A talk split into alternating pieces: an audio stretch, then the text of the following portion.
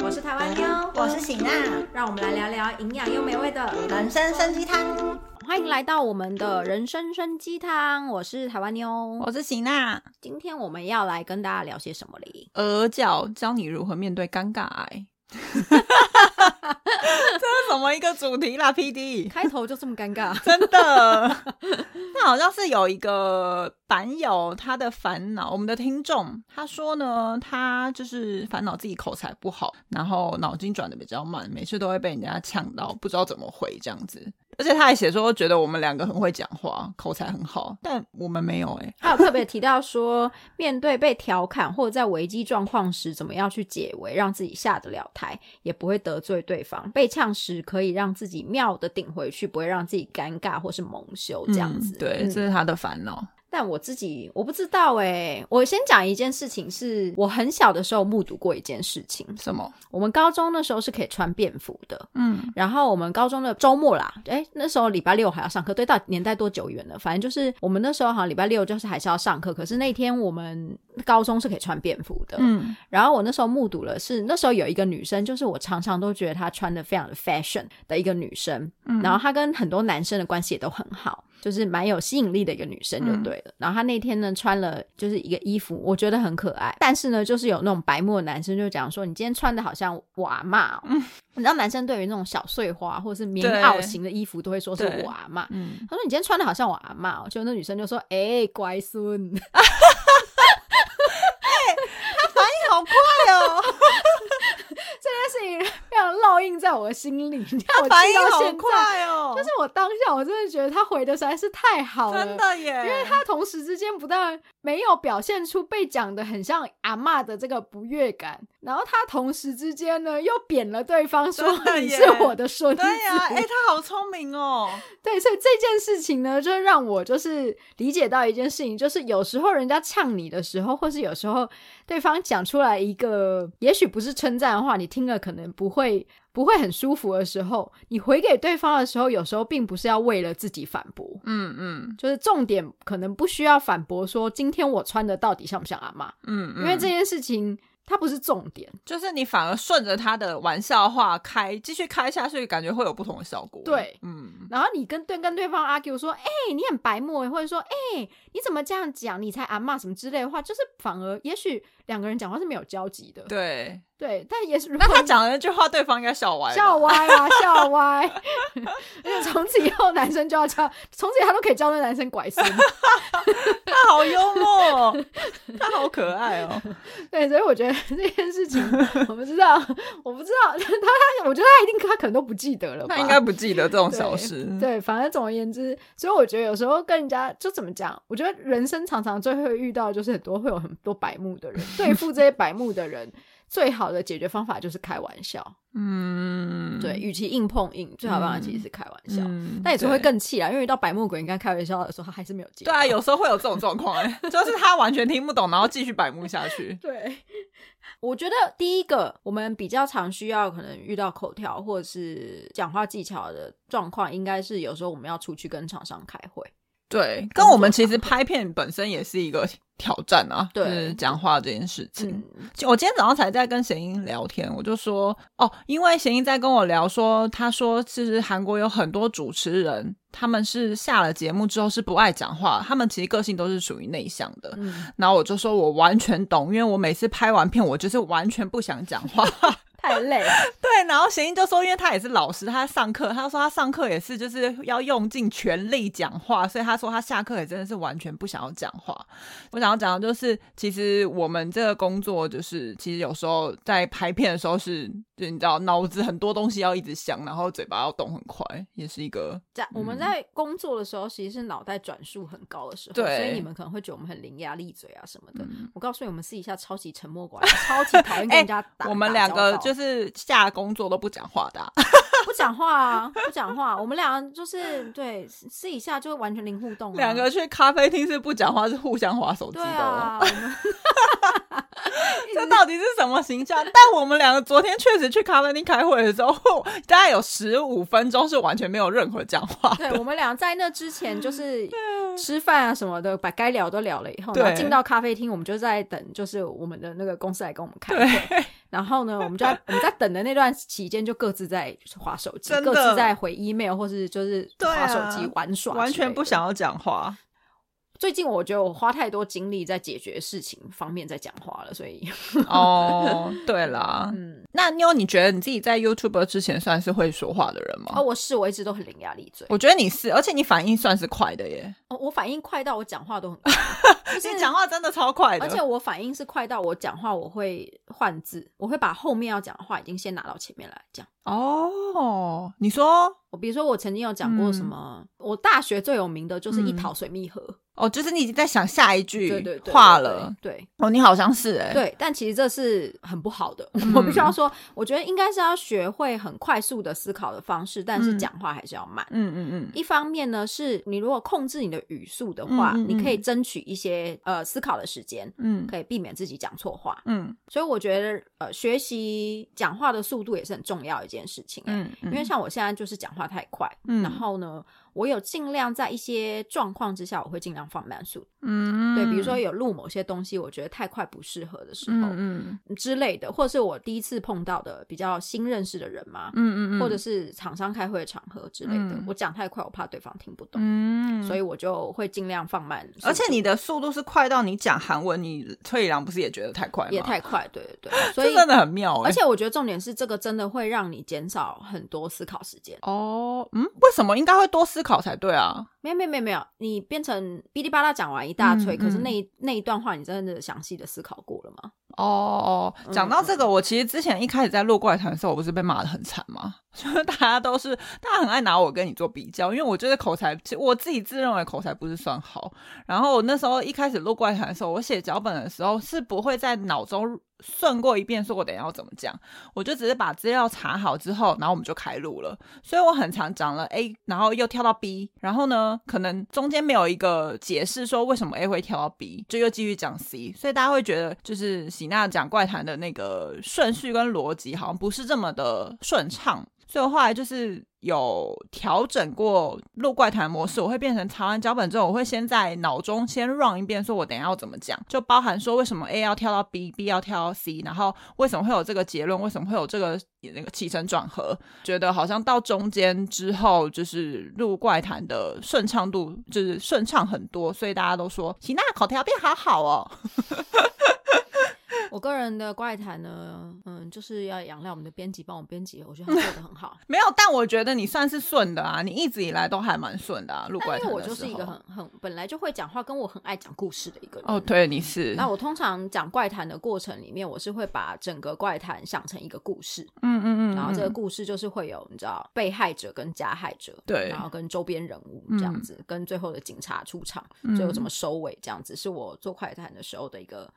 想法，所以我觉得，我觉得喜娜跟我的共同点可能就是，我们如果要把一件事情讲好，不管是你的报告还是什么的话，你都要先把那个东西消化成你自己的东西。对，这个是最重要的。对，你要去理解说，OK，我现在这个要讲的主题是什么？嗯，我就讲主题是什么也很重要。对我今天要讲的是主题是什么，用这个主题去把整个东西顺序连串起来，然后变成你可以你自己也懂你自己到底想要说什么，嗯的时候去讲一个主题是很重要的。嗯嗯嗯。就我觉得运用在工作上的方面，因为我之前是当业务嘛，我现在事后想想，我觉得我那时候毕竟录怪谈的口才跟当业务的口才是不一样，但我那时候当业务，我自认为算是还蛮顺畅的啦，就是在跟厂商开会。但我就是现在回想起来，我那时候开会之前，我都会先有个目标，就我今天要把厂商导向这个 A 方案，然后。我因为我会消化过厂商的资料嘛，所以在开会的时候我其实都还蛮顺的，因为就是厂商跟我的互动，然后再加上我已经有一个目标了，所以我会知道说我要怎么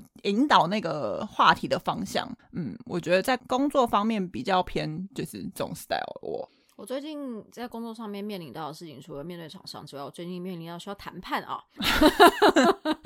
你最近真的一直在谈判呢？对，那我其实，在工作上面面临到谈判技巧的时候，其实你要确认的地方就是你要确认你现在在谈判的人他在意的点是什么，他的利润的位置在哪里？他比如说他做这件事情，他为的是什么？他为的是双，还是他为的是钱？还是他为的是心灵寄托？还是他为了就是？什么都不为了，他你说一把抓。你的意思是说，是要先探究对方想要的东西。就像你刚刚讲，你去跟厂商开会的时候，你一定会先了解到这个厂商他需要的是什么，对，他想要拿你们的商品去干嘛？嗯，对。了解到对方的需求了以后，你跟对方谈话，不管是公事还是私事，真的都会比较顺。对，嗯，你看哦，今天有一个人来找你哭哭啼啼的，然后跟你哔哩吧啦讲一堆事情，他今天需要的是倾听。可是你今天一直给他意见，嗯，洗不洗就北送哎，对对，所以我觉得就是一样的道理，就是其实不管公司上面，我通常呃，像最近在谈判或什么话，我都要非常清楚的知道说，OK，现在对方来找我谈，他到底是要谈什么，嗯嗯，所以我与其在我真的回复对方之前，我会花很多的时间在跟对方聊天，OK，嗯，对，因为我想要。明确的告诉对方，就是我想要知道你的需求跟我的底线在哪里。嗯嗯，对，所以我觉得跟朋友聊天的时候也是，今天一个朋友来找我的时候，我会想要知道他今天找我只是无聊，还是他今天找我是有目的的。嗯，那他如果今天找我目的是来找我借钱的，从一开始就会发现说，哎，我没有钱的，对之类的，就是好像可能大家常常都会在。聊说讲话的技巧是什么？可是我觉得，与其讲话技巧，更需要的是不是判断力的增长跟倾听的技巧？我觉得倾听的技巧很重要。就是你有刚刚讲的，说你要先了解对方的需求嘛。所以其实，在跟家人、跟朋友聊天的时候，我觉得有个很重要的地方是，有时候他可能只是需要一个你站在他的阵线，而不是你要拿出解决办法。嗯，因为。我觉得通常大部分的时间，大家在抱跟家人抱怨这某一件事情的时候，通常需要只是跟着一起骂，对，而不是要什么解决办法。对，甚至有一些解决办法是我们脑子已经想好了，只是我们需要有一个人帮我们出口气，帮我们一起骂。没错，没错。嗯，我觉得这个很重要，因为这个就是会回归到你到底是不是一个好聊天的人呢？对，嗯，因为这我跟喜娜互相非常常当这件事情。对。就是其实我们两个都会抱怨老公的事情啊，抱怨婆家的事情啊，抱怨工作上面的事情啊。可是说实话，没有一件事情喜娜可以帮我解决，也没有一件事情我可以帮喜娜解决。对，但是我们两个就是会跟对方抱怨。对，而且我好像是如果想要寻求解决办法，我会先直接开头开门见山，我就说：“哎，你觉得这个要怎么办？”我跟你讲讲，巴拉巴拉巴拉之类的。那如果我没有问这个问题，我通常只是说：“你不觉得他很贱吗？” 那一类的之类的。然后我就会说：“这样不行，这这人这样很不 OK。”真的。对，所以其实。对，那其实讲话技巧这样行，那我们这样讲起来的话，讲话技巧其实还有个重点，嗯，你要丢一些东西让人家容易了解你。嗯，对对对。比如说你现在是，我只是希望你倾听我讲的话，嗯，我觉得你其实可以很直接的跟他讲，嗯，比如说你可以给人家一些呃，比如说你不觉得他这样很贱吗？对，或者是。你觉得我这样子这样做比较好，还是那样那样那样做比较好？对，就是给人家一个呃选择。对，那对方就会知道说，OK，你今天是要帮忙一个解决方案，是要给一个建议。对，但是如果你今天问他说，你不觉得他这样很贱吗？那对方也会跟着说，对啊，他这样好贱哦。这个时候就是他只是需要一个就是抚慰，可你可以跟他站在同一边的。对，感觉。可是我自己讲话是很单刀直入的人，所以我觉得我的讲话技巧包含就是我喜欢明确跟容易接收的讲话方式。对，你是你超你超不容易超没办法接受拐弯抹角的人。对，所以其实我我担心的是有一些人，就包含我们这次来写来写信询问的读者，嗯，你常常觉得你自己没有办法跟对方沟通，或是你觉得有时候会被人家呛啊讲不出话来的状况之下，有的时候会不会是你太想。想要拐弯抹角了，嗯，你说没有没有直接，对，就反而会让人不知道你要讲什么，对不对？对，就是你可能会不会你太委婉了，嗯，或者是你其实现在心里的感受直接讲也是没有关系的，但是你选择想一下，你还在烦恼要怎么讲，所以你信里面就有讲到说你会错过呛人家的时机，对对。可是其实会不会有时候当下直接反击也并不是一件坏事？嗯，你说不要想那么多，直接直接回回呛吗？哎回。回呛几次，你也许就会讲到学到讲话的技巧了。这也是一个方法。嗯嗯嗯，我只是觉得，就是我我理解有些人就是没有办法讲太直接，因为他自己没有办法接受太直接的讲话。对，比如说我婆婆，对。对对，我可以理解他被呛的时候会脑子一片空白，然后不知道回什么。可事后想想，因为我也会啊，我觉得人生气的时候，跟你知道气到一个发抖的境界的时候，你是无法思考你要回什么话的。对，之前有一个。科学研究说，人生气的时候智商会降低百分之二十，真的这么多？二十很高哎。对，所以你瞬间智智商降二十趴，你还要回嘴，真的是很难回。对呀，对啊，我觉得真的没有办法 哎。我我可以爆料家里的事情吗？谁？就之前我我爸爸他就是一个非常勾引的一个人哎，我爸爸被爆料了啦。然后之前就是有一个亲戚就是打电话来家里对我爸爸没礼貌，嗯，然后。我爸爸就 很生气，超级无敌生气，然后我爸就气噗噗气噗噗，然后就回他说：“你以后就是书要多读一点。”然后就把电话挂掉了。然后我妈在旁边听了以后就说。人家讲就是这么的没有礼貌，你居然只回他说叫他书多读一点，什么鬼啊？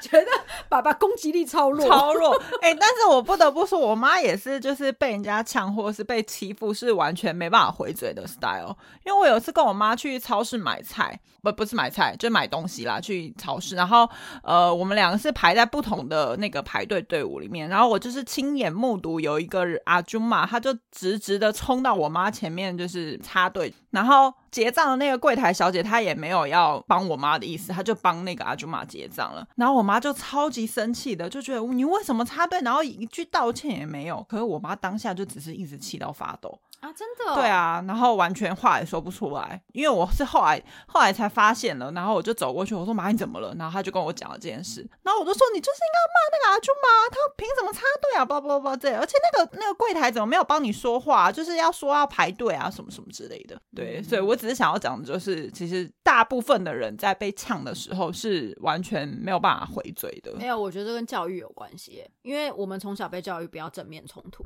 哦，这倒是，所以大家所有人的讲话方式都会避免正面冲突这件事情。可是有些时候。就是正面冲突是必要的啊，嗯，而且我也是，我也是越年纪越大越可以接受正面冲突，哎，因为正面冲突这件事情，你就是会慢慢觉得它就是必要的事情，对啊，而且就是人生里面就会你会越来越感觉到合则来，不合则去，嗯嗯，那我觉得正面冲突这件事情就是可以帮你判断这个人他到底跟你合不合，嗯，然后跟我觉得重点是你要知道你讲出来的话，他需要是事实，嗯，你要跟人家吵架的时候。你的正面冲突这件事情是事实，嗯，比如说今天有一个人来插队了，你要问他说：“不好意思，请问你为什么要插队？”或者是“不好意思，你这样子插队，请你到后面排队。”嗯，可是你不可以说“不好意思，你怎么这么没礼貌啊？”嗯，就是。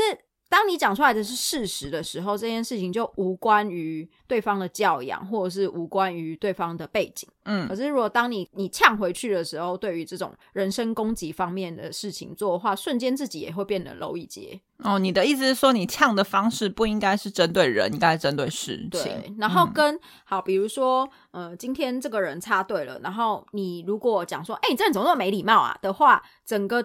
对话的内容会引导变成是情绪方面的，对，因为他变成在吵说我有没有礼貌这件事情，对，啊，我就没看到啊，对对对，然后就会变成去吵就是情绪方面的。他说，哎，不好意思哦，你怎么插队啊？我们排在这边很久了，变成这句话说啊。这边有队伍是不是？哦哦，我我我不知道我插队了。就是我们要讨论的是插队这件事情，我们要讨论的是不是你有没有礼貌这件事情。嗯，这个就是所以你要确认说，你今天呛回去的时候呢，尽量不要做人身攻击，因为就会像一些歪掉。就像韩文他们在吵架的时候，一定会用敬语，不会突然中间变半语，因为他们说，如果你用半语，吵架瞬间就会在吵说，哎，你怎么对我说半语啊？哎，但是他们很爱吵这个，哎，对，为什么啊？因为因为。我老公之前也是跟管理员吵架的时候，他也是管理员对他伴语，我老公也是突然一直抓着伴语的那个点跟他吵，然后我就想，哎，不对，你们主体歪掉了。对对对对对，所以这种就会变成情绪性的吵架方式，就很没有意义。所以你呛人家呛回去的时候，重点对着事实呛。那有的时候我知道有些人被呛，你当下会你知道语塞嘛？对，我跟你讲，语塞的时候有一招很好用，什么？哎，这样以后就被大家发现了。哎，语塞有一招很好用，重复他的话。哦，比如说，就是有个人会，有些人会讲说很白痴的事情，很白目的事情嘛。但对方他有可能就是脑袋不好，他没有办法意识到他自己讲的是很白目的事情。嗯嗯嗯。所以，请你 repeat 他的话。嗯，你现在是在说我没有礼貌吗？对，这种方式对不对？对对对就比如说，有一个很白目，就是会讲一些，比如说有些人就会讲说：“哎，喜娜，你最近过得好吗？哎，你看起来真的是。”圆润不少哎，那喜娜这时候单刀直入，你只要讲事实就好。但是你他用了圆润的不少这句话，他想要修饰他的用语，可是他知道自己是不礼貌的，他才会使用圆润这句话。对，因为他觉得他自己已经修饰用语了。这时候你就要戳破他的不礼貌，你要怎么戳呢？你现在是在说我胖吗？嗯，对我应该也是这样会。对，那他的瞬间就会变成说，他没有没有啦，我不是那个意思啦。对，那是不是就会？已经你已经攻击到对方了，因为他已经意识到哦，我白目了，还被抓到了。哎，为什么我觉得好像你很多有些版友 都有发过这种文 呐？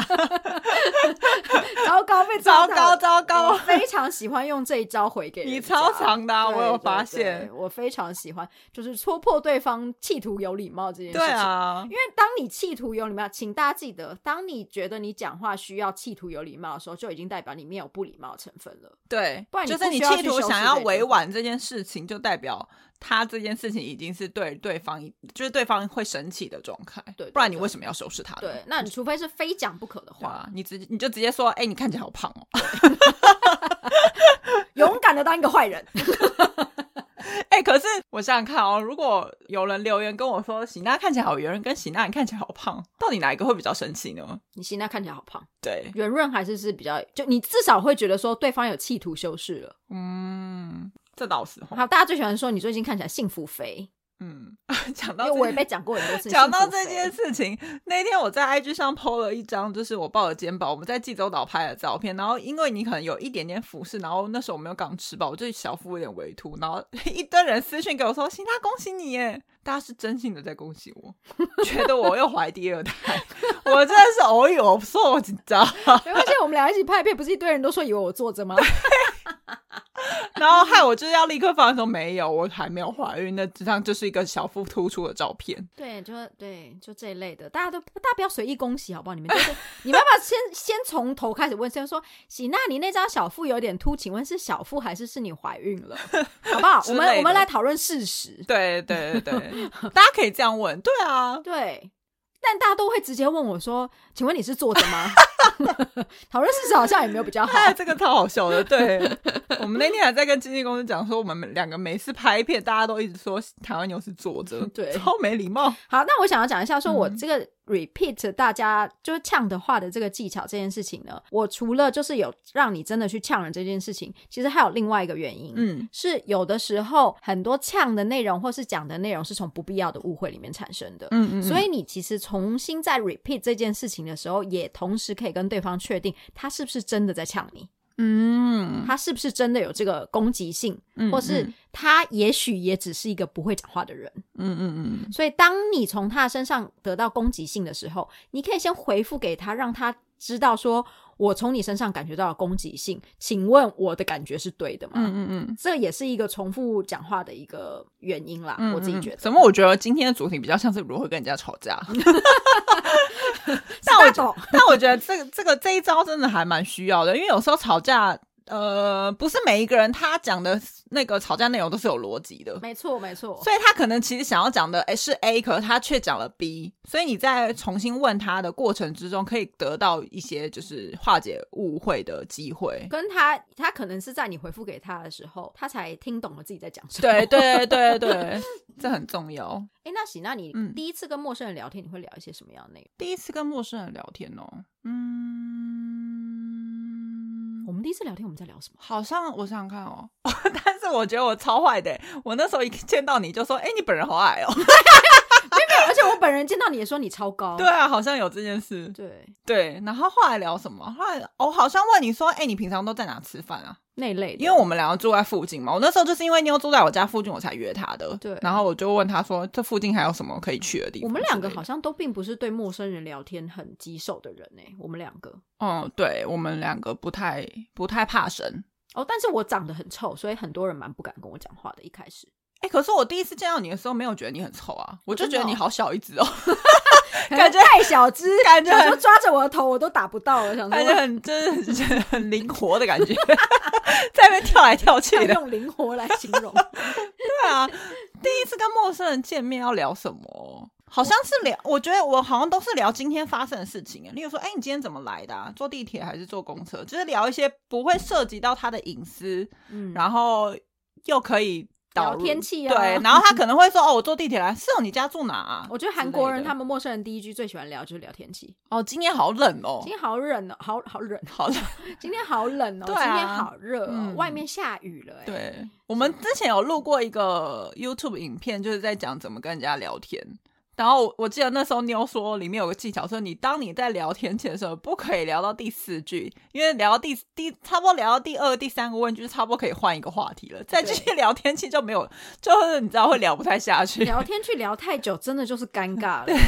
对，除非你你可以从聊天气，然后你聊一聊，就说哎什么什么天气好干什么之类，那你可以聊一些我之前去哪里，那里也好干哦。那是转成一个话题，变成是旅行。对对对对，所以我觉得，或者是可以说，哎，我最近是用就是。因为天天太高，我买了一个新的护手霜，这超好用的。对，真真的就是，我觉得我之前看过一部韩剧，我我忘记那部韩剧是讲什么了。嗯，哦，是那个 Triple W 搜寻引擎嘛。嗯，然后我不知道你记不记得那里有一幕，就是那个从国外回来的钢琴女生，她在烤肉店跟女主角并桌的时候，嗯，然后呢。他问了，他跟他称赞了女主角的衣服非常漂亮，嗯，然后问他在哪里买的，然后问他说在韩国哪里可以买这些衣服的时候，女主角马上就猜出来他是从国外回来的。然后他们两个人对话里面讲到一个文化差异，他说外国人喜欢跟聊一些跟人家聊一些跟私生活没有事情没有的没有关系的。他说你刚刚坐下来的时候跟我聊了天际，又称赞我的衣服，但你没有问我为什么会一个人在这里吃饭。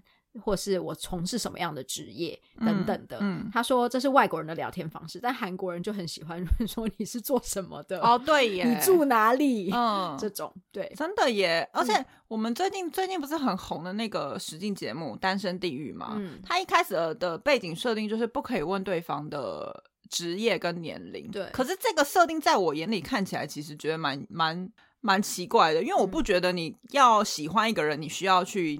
认知到他的年龄跟职业啊，可是这在韩国社会好像是还蛮重要。对对，你就是必须要知道对方的这些情报之后，才会有后续的发展。我觉得这真的是文化差异哦，文化差异，文化差异。所以我觉得对台湾人来说，或者是不管是马来西亚朋友，或是我们哪一个国家，就是在华语圈的朋友们，其实我觉得大家都还是。我觉得没有像韩国这样子啦，就是我们不大会去问人家隐私的事情。对，所以我觉得今天想要总结一下讲话的技巧这件事情的话，我个人觉得就是你讲话的时候，你可以把第一个速度放慢一点，争取一点自己可以思考的时间。嗯，然后呢，你在问任何事情之前，我觉得我刚刚不是有讲说我我反复对方的话，对这件事情嘛，嗯，同样这件事情可以在心里先做一遍，就是如果。对方一样用这样话来问我的话，我会有什么样的感觉？嗯，如果你觉得这句话我问了自己，我觉得没什么问题啊，对方问我，我很 OK 啊，所以我问了这句话。可是他为什么要觉得我很白目？什么？那就是你们俩不合。嗯嗯嗯嗯，对对，就是你们俩不合。那所以我觉得初次见面的人的话，可能要考虑到一些基础礼仪啦，就是尽量不要问人家私生活，不要问人家私事。嗯，而且像我之前也有遇过，就是就会问说什么，我有遇过。一开头就问我说：“你家是住 apart 还是 villa 还是什么？”嗯，台湾人，台湾人。所以我觉得就是私生活这个领域呢，每一个人的那个毛真的不大一样。嗯，我自己是觉得尽可能的没有到手的话，尽量不要问。哦，我还想到一个技巧，但这个技巧呢，这个技巧是我在日本的时候学会的。因为如果你是一个真的，就像就像你我刚刚讲那些技巧，你还是觉得你做不来。但我觉得你可以做一个很好的反应者跟倾听者，因为我那时候在日本的时候，就是有发现日本女生反应都好大哦，就他们会，他们就是会哦，すごい哦，そうですね，就其实我其实根本不知道他们到底有没有听懂我讲的，嗯，可是他们就是会很认真的在听你讲话，然后适时的给你一些反应，你就会觉得哇，他们好好聊哦。可是其实他们从头到尾就是在哄哄嘿嘿。对对对，其实我后来发现他们就只是对。 我觉得你就算口才不好，但如果你想要就是讨喜，对讨喜，或者是跟这个陌生人要怎么聊的开心，其实如果你不知道跟他聊什么，你就听他讲。然后适时的做一些反应，我觉得那个也会是一个还不错的对话。比如说，他大肆的谈他的经验，就说：“真的好厉害哦，哇，好佩服你哦，哇，你真的好棒哦，这样子 之类的。”对对对对，最讨厌这种。但我觉得那也是一个方法。我们两个都最讨厌这种日本女生挂。对，可是我会觉得有时候没有，但是有时候你不知道跟对方聊什么的时候，陌生人啦，陌生人，或你用这种对你用这种方式对别人，其实是一个我觉得是一个安全的方式，它是一个非常安全的安全对对对，你就不要从头到尾跟冰块一样，就是不笑，也没有要认同，也没有要反应，人家就觉得你好难聊哦。对，可是我觉得这仅限在这大概就是陌生人，对啊，就是就是第一次的，你你要跟人家进一步的话，你到已经出去第五次、第六次还这样子的话，可能就会 say goodbye。对对对对对对对。没错，没错。大家想要增进自己讲话的技巧，我觉得还有一个很大很大的 point。什么？除了练习之外，我觉得你如果身边真的有亲近的朋友，不要找家人会吵架。亲近的朋友，嗯，你觉得那个朋友是讲话比较直接一点的，嗯，然后你也准备好了可能会受伤的打算，去跟那个朋友聊，觉得你在跟人家聊天的时候有什么地方可以改善？讲话方式哦，你说跟对方寻求建议是不是？对对对，因为我觉得有些讲话方式是你自己没有意识到的。嗯嗯嗯嗯，像你的保姆贤英哦，对对对对对，因为像贤英就是人很好，可他讲话的方式，我们之前就有跟他讲过。贤英，而且贤英最妙的是他的讲话方式这件事情，是我们俩跟他讲完之后，他恍然大悟。对，他说他人生活到现在，他才知道自己有这个问题。对，就是他讲话是比较委婉型的啦。可是我们有时候觉得你委婉，人家会不知道你到底想要讲什么。对，所以有时候你适度的比较直接讲，反而我们两个会比较能够接受。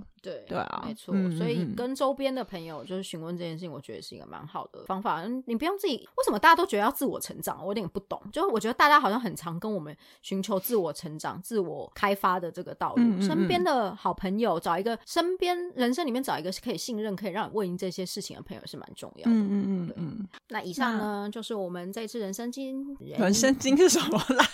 啊，以上就是我们这次的人生生鸡汤为大家所准备的内容喽。希望大家会喜欢。嗯，我们下次。见了，我是喜娜，我是台湾妞，拜拜，拜拜。